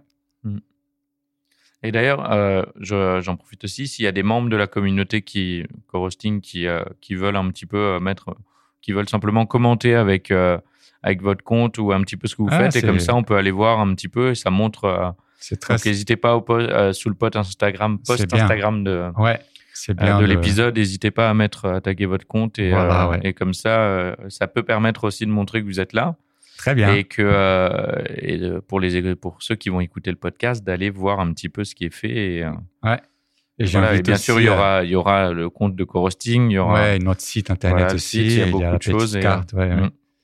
Et, euh, et d'ailleurs, là, je, qu'est-ce qu'on essaie de montrer aussi et pour donner plus accès. Donc, c'est, ce sont que des tests. Hein, euh, aujourd'hui, ça reste, euh, c'est pas tout le monde qui peut euh, euh, acheter aussi un café de spécialité. Ça peut devenir très cher. Mm. On veut aussi aider nos membres à exposer leur café. On a commencé à faire des petits euh, sachets de 30 grammes pour que les gens puissent goûter euh, le plus Mm. vite possible et aussi nourrir nos membres avec des feedbacks sincères. Mm. Donc, euh, c'est et, et, et, et entre eux aussi, donc on fait de cupping avec des producteurs, on avoir les avis des uns d'autres. Parfois, on ne sera pas d'accord, mais on est tous différents. Ça, c'est une force pour euh, pour améliorer au jour au jour aussi euh, euh, tout le monde. c'est bien c'est top on a besoin des retours des gens parce que C'est très. Parfois, on donne pas trop. On, on est plutôt censé à dire quand les choses vont pas. Et au contraire quand on le voilà. Et je Mm. pense que c'est important de dire les deux en fait avec des factuels. en fait je suis je suis à moitié d'accord vas-y. c'est que on a tendance à dire ce qui va pas Euh, sauf quand quelque chose va toujours bien on a tendance à pas dire quand ça va pas tu vois? Oui, il y a à ce cacher truc les choses qui vont pas. Voilà, c'est. Ouais. euh, Non, tu vois, nous, chez Kawa, la boutique, euh, il y a beaucoup d'habitués. Ça se peut que parfois ce soit moins bon, qu'on loupe quelque chose. Et je dis souvent, n'hésitez pas. Parce qu'on peut euh, louper pour une raison. On Ouais. peut euh, ouais. avoir fait un mauvais choix. On peut. euh, Et du coup, c'est fait. important de nous le dire aussi. Parce que Ouais. même si euh, la majorité du temps, c'est bon chez nous et que ça convient, il y a des moments où ce sera pas le cas. Et il faut le dire aussi. Parce que. On a besoin de ces retours-là parce que si on a l'impression qu'on fait toujours bien et que ça satisfait tout le monde, on se remet pas en question. Ouais. Et, Et, euh, c'est important quand vais- même de. Si tu me permets, je vais compléter avec, tu as parlé d'un- d'une d'une voix, donc tu as dit c'est bien que, que tu nous dises. Et moi, je mets aussi à d'autres côtés, c'est bien aussi de demander. Je vais raconter une histoire. Ah oui, euh, après, il faut le faire avec euh, les formes, hein, attention, mais moi, je suis preneur de ces retours. et- Ouais, voilà. Mais parfois, les gens, si on demande pas, ils vont pas dire. Ouais. Donc, euh, et euh, moi, j'ai- j'ai- j'ai- j'aime bien de demander des choses sincères. Mm. Et ça m'est arrivé euh, il y a un peu plus de mois, sans citer les coffee shops à Paris. J'étais dans le coffee shop et euh, j'ai pris un espresso. J'ai commandé un espresso. Il m'est arrivé. Je l'ai goûté. Il n'était pas bon. Hein. L'extraction n'était pas bon. La torref, elle est bonne, euh, tout ça, mais tu sais, Charlie, euh, comme on disait au début, les cafés, c'est assez complexe qu'il faut, euh, il faut garder bon jusqu'à la fin. Sinon, les Ouais. risques, c'est qu'on va dire que les producteurs produisent un mauvais café. Et ça, Ouais. j'ai, j'aimerais pas qu'ils- qu'on dise d'un producteur qui fait un bon travail. Et euh, ça sera dommage quand même. Et du coup, les baristas est venu vers moi. J'allais dire quand même à la fin, mais les baristas est venu vers moi. Il m'a dit qu'est-ce que tu as pensé? Et j'étais sincère en disant un factuel. Et les baristas m'a dit je prends celle-là, je te fais un autre. Mhm. Et là, barista a fait un autre qui était nickel. Donc, euh, je pense que c'est deux voies. Donc, euh, il faut savoir écouter Mhm. et il faut aussi savoir demander. Bien sûr. Voilà. Mm. Qu'est-ce que tu en penses? J'en pense que je suis totalement d'accord. Et même, même sans être un professionnel et savoir quel est le problème, euh, faut, faut avoir confiance en soi dans le sens où si vous aimez pas, euh, bien sûr toujours en mettant l'effort, mais en Ouais. attention. Hein, euh, mais si on n'aime pas, il y aura quelqu'un d'autre qui aimera pas aussi. Ouais. C'est important de le savoir. Moi, je trouve que donc euh, moi c'est pour ça que j'essaye de poser la question au maximum, surtout si je vois que quelqu'un a un peu de mal, euh, Mm. finit pas sa tasse, etc. Et euh, C'est un signal. voilà. Ouais. Euh, et je suis le premier à avoir du mal à dire que quand ça va pas, à le dire. Hein. Ouais. C'est, difficile, c'est un exercice difficile. Mais, C'est un exercice difficile. mais en tout cas, euh, faut ac- accepter ces retours et les prendre en compte. Ça fait que progresser. quoi. ouais. Et savoir aussi avoir ces dialogues-là. Mm. Bien sûr. Parce que parfois, on n'est pas assez précis et, entre ce qu'on dit et qu'on pense que les messages sont clairs, Ouais. ce qui arrive aux oreilles de de- d'autres personnes, elle a compris d'une autre façon. Et si on n'a pas un échange, euh, Et au final, est-ce qu'on se, on serait pas en train de parler de collaboration là? Ah, voilà. Donc, Tu vois? ouais. Non, c'est, c'est un échange et c'est. euh, on goûte euh, bien sûr plusieurs fois nos cafés dans la journée, on, on check tout le temps, mais on Ouais. peut pas non plus euh, goûter chaque Et, tasse. et, euh, on a même des goûts différents. Peut-être toi, tu apprécies plutôt un café dans les styles et euh, moi en autre. Ouais. Mais c'est comme les. Je, par- je parle avec aussi des Q-graders, euh, Mm. tout ça. C'est comment ils vont évaluer les cafés, noter les cafés. Il faut être sincère avec les cafés. Ça ne veut pas dire que c'est ton goût. Mm. Si un café, disons qu'il est 88, peut-être qu'il des Q-graders qui a noté, c'est pas son café préféré, mais Mm. il est quand même 88. Bah oui, faut être légitime. ah ouais. Il faut accepter. C'est ça. Non, c'est euh, ça fait partie, ça fait partie du café. Ça fait partie du café. C'est euh, C'est un échange, c'est ouais, c'est complexe, c'est savoir écouter, euh, essayer de faire des choses. Peut-être l'extraction était pas trop bonne, on va savoir contrôler aussi. Il y a des moments, euh, Mm. euh, mais pas oser non plus à dire ah il faut que je puisse avoir un, un équipement qui mesure des TDS pour que je puisse avoir un bon café. Non, ça suffit d'avoir un. Je suggère, hein, après à chacun de, de prendre comment. Pour moi, les premiers investissements à faire, c'est un petit moulin. Mm. Moulin manuel.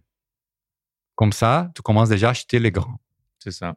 Voilà. Après, ça va venir et, Ouais. et à chacun de trouver euh, qu'est-ce qui lui plaît. Bon, en tout cas, très intéressant. Et euh, c'est bien parce que je fais ce, ce podcast pour ça. hein. Je, je connaissais l'existence de co-hosting. J'avais pas forcément tous les tenants, les aboutissants. Donc, c'est vraiment intéressant. La démarche est vraiment bien. Et euh, c'est vachement cool que tu sois. Enfin, tu es, parti dans un sens sur un projet et en fait, tu t'es rendu compte euh, d'un autre problème, on va dire, ou d'une faille à exploiter et tu l'as fait et c'est vraiment intéressant. Ou d'une opportunité. Donc, euh, Ouais. ouais. Et Ouais, ouais. euh, beaucoup d'énergie. Je vais con- continuer à le mettre. Donc, euh, c'est pas évident. C'est, l'entrepreneuriat aussi. Mhm. Il y a des hauts et des bas. Donc, euh, mais quand on reçoit des feedbacks de nos membres, quand on reçoit des feedbacks aussi de, de celles et ceux qui nous suivent sur Instagram, quand on va dans les salons, il y a des gens qui qui, qui nous fait une accolade pour euh, quand j'étais encore une autre fois en France aussi et même à l'étranger. Euh, hier, je parlais avec quelqu'un au Brésil qui disait Léo, ils sont en train de parler de core hosting ici, tu vois. Mhm. Donc, euh, C'est génial. donc Ouais. c'est intéressant. Et en fait, je fais pas ça pour Léo. C'est et je tiens à me remercier à, à toi à nouveau, Charlie, pour l'invitation.